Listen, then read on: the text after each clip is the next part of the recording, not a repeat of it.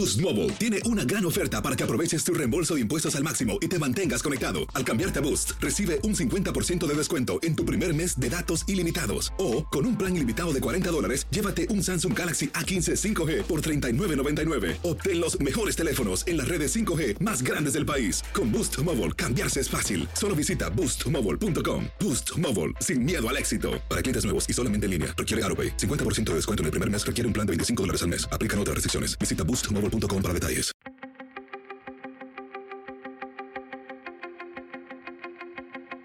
Temas importantes, historias poderosas, voces auténticas.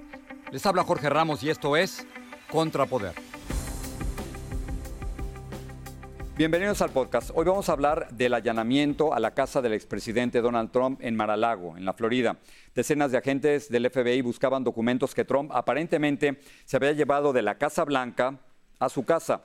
De ser así, se trataría de documentos que no son propiedad de Trump, sino del Archivo Nacional. Esto, por supuesto, tiene enormes consecuencias para las elecciones presidenciales del 2024 y en las cuales Trump, según mencionó, quiere participar. Así que quería escuchar dos puntos de vista, dos puntos de vista que desde luego no coinciden. Así que invité a Jaime Flores, quien es el director de comunicaciones hispanas del Comité Nacional Republicano, y a Luis Miranda, quien es uno de los más reconocidos estrategas demócratas y fundador del Miran Group y de la Federación Hispana. Y así fue nuestra conversación.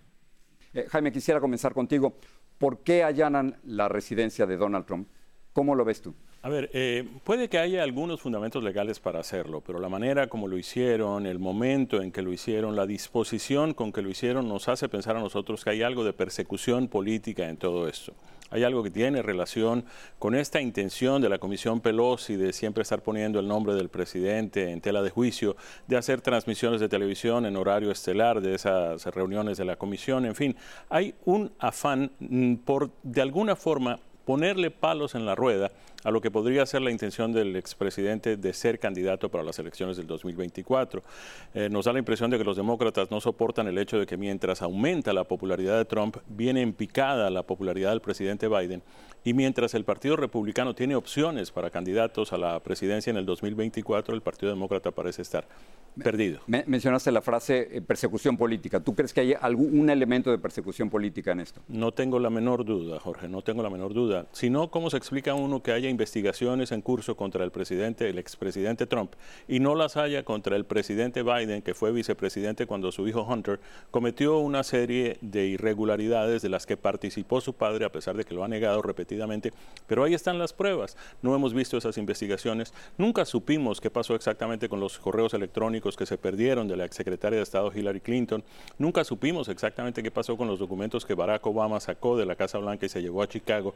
¿Por qué se investigan las cosas cuando son de republicanos y nunca tenemos resultados de investigaciones cuando los acusados son demócratas? Muy bien, Gemma. Ese es tu argumento. Vamos a escuchar el argumento de, Luis. Luis, ¿por qué crees tú entonces que hubo un allanamiento en la casa de Donald Trump en Mar-a-Lago, aquí en la Florida? de verdad que, solamente el FBI sabe eh, qué ocurrió pero sí sabemos, por lo que se ha reportado por ti, Jorge, y por muchos otros, que esto no fue sorpresa para nadie. Hubo toda una discusión que se seguía teniendo con los abogados del presidente, eh, del expresidente. El expresidente Trump el que le dice al mundo que esto ocurrió, utilizándolo de inmediato como arma política en su fallida campaña para la presidencia nuevamente. Estamos hablando de alguien que tuvo dos juicios políticos mientras era presidente, donde hay muchísimas otras investigaciones por cosas que sus compañías han estado haciendo. O sea, no estamos aquí hablando de un alma de Dios ni de un angelito. Estamos hablando de alguien que se sigue investigando por su actividad criminal eh, por los últimos años mientras era presidente de los Estados Unidos. Jaime argumentaba persecución política. Sí. Eh, yo quisiera eh, eh, interrumpir aquí un poco a Luis porque él habla de dos juicios políticos, dos procesos de impeachment contra el presidente que fracasaron los dos. Y con el paso del tiempo nos hemos venido dando cuenta de que muchas de las pruebas que supuestamente aportaron eran pruebas falsas. Nunca hubo una confabulación con Rusia para ayudar a elegir al presidente Trump en sus elecciones del año 2016. Eso nunca existió. se demostró clarísimo de forma clarísima que lo que hay es una persecución, un ánimo de venganza de la señora Pelosi contra el presidente. Y el país tiene muchos problemas mucho más serios en los que deberíamos estar enfocados para enfrentarlos, en lugar de estar discutiendo una cuestión que solamente le interesa a la señora Pelosi. Luis, ¿será entonces para tratar de parar a Donald Trump, según el argumento de ellos? No, mira, estamos, estamos discutiendo esto, estoy totalmente de acuerdo con Jaime, en vez de los problemas y los retos eh, que nos enfrentamos como país, porque el presidente Trump le dijo al mundo que esto había ocurrido. No lo hizo el FBI. Inclusive el FBI está yendo a la corte, porque como todo lo que ocurre, los republicanos dicen que es persecución política y ellos son siempre los nenes buenos de la, de la película. Pues ha tenido el FBI que ir a la Corte, el Departamento de Justicia, para darle a conocer al mundo qué es lo que dicen estos papeles, cuando el presidente Trump los tiene, lo trajo a colación y si quisiera, te los podría dar a ti, Jorge, para que tú reportaras. Eh, Jaime, ¿cómo afecta esto el, el, 2024? El presidente Trump, el expresidente Trump, en un comunicado dijo claramente que los demócratas quieren parar su candidatura para el 2024. ¿Cómo afecta esto a las encuestas? ¿Cómo afecta esto a los hispanos que quieren votar? A ver, yo creo en lo personal, y aquí tengo que hacer una aclaración, como director de comunicaciones del Comité Nacional Republicano, nosotros estamos obligados a mantener una neutralidad. Y mientras el presidente haya manifestado que quiere ser precandidato para las elecciones del 2024, nosotros tenemos que esperar el resultado de la convención de Milwaukee, cuando sabremos quién será el candidato y entonces allí podremos pronunciarnos sobre si apoyamos o no eh, cualquier candidatura. El caso es que mm, eh, sí, si el presidente tiene la intención de hacerlo, esto va a convenirle al presidente, eso va a, em, inflar todavía más sus bases. Eh, tenemos ya una... A Trump, te refieres. A, Trump, me refiero al, presidente, al expresidente Trump. Ya hay una caravana camino de, mm, este fin de semana, eh, camino de Mar-a-Lago, para apoyar al expresidente. Hay una cantidad de gente que se ha venido pronunciando a través de las redes sociales en apoyo al, al, expresidente Trump, de manera que si el propósito era perjudicarlo, el resultado está siendo totalmente opuesto. ¿Cómo lo ves tú, Luis? ¿Esto cómo afecta al actual presidente Joe Biden y, y, a Donald Trump? Estaba viendo una encuesta del New York Times, dos de cada tres demócratas no quisieran que Biden fuera el candidato a la presidencia. El Partido Republicano se haría un gran favor si se moviera más allá de Trump, que tiene toda esta realidad a su alrededor y empezasen, como muy bien dijo Jaime, a mirar a los otros candidatos que tienen, porque lo que tenemos que seguir haciendo es discutir los problemas que tenemos como nación, en vez de que Trump, ahora con esta caravana que va, empiece nuevamente a incitar a su base y terminemos con otra insurrección como la que vimos el 6 de noviembre.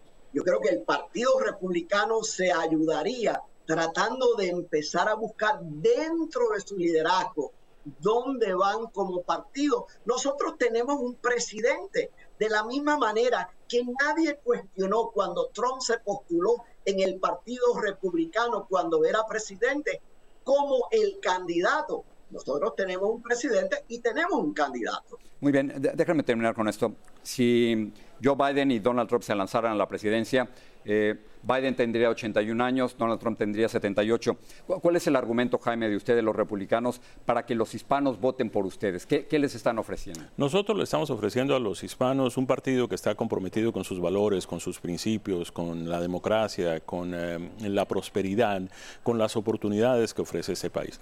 Tenemos un partido que está enfilado a resolver los problemas, un partido que tiene propósitos de resolver la situación de la energía en este país, que tenemos suficiente y no tenemos que estar dependiendo de energía importada que nos está saliendo carísima. Tenemos que reducir eh, la cantidad de inmigrantes que están entrando indocumentados a los Estados Unidos. Tenemos que buscar eh, soluciones para los problemas en la frontera. Todo este tipo de cosas que suenan para los hispanos como algo que debería estar haciendo la actual administración y no lo hace. De manera que creemos que tenemos los argumentos, creemos que tenemos la razón en todo esto, creemos que los hispanos se identifican con nosotros justamente por todas estas cosas y esa es la razón por la que muchos se vienen mudando de partido de los demócratas a los republicanos. Esa es la razón por la que alguien como Mayra Flores tiene los resultados que tuvo en el Distrito 34 de Texas. Tienes la última palabra, Luis. ¿Por qué los demócratas y por qué los hispanos deberían seguir votando por el Partido Demócrata como ha ocurrido durante tanto tiempo? Eh, he estado viendo las encuestas, parece haber una erosión del Partido Demócrata hacia el Partido Republicano. ¿Qué ofrecen los demócratas para los hispanos? Mira, además de ofrecer una realidad histórica de amistad con la comunidad y de trabajo con la comunidad latina a través de décadas, también tenemos una realidad económica con la que estamos lidiando. Ayudamos a salir de la pandemia, movimos la economía, seguimos moviendo la economía. O sea, tenemos toda una partida económica para sacar a la comunidad latina adelante. Hay más empleos en estos momentos. Hay, por otro lado, la inflación ha empezado a mermar a través de todo el país. Y cuando lleguemos a las elecciones, vamos a tener una economía floreciente a pesar de la pandemia y del desastre que Biden recogió de la administración de Trump. Luis Miranda, Jaime Flores, a los dos, gracias por estar aquí, se los agradezco mucho.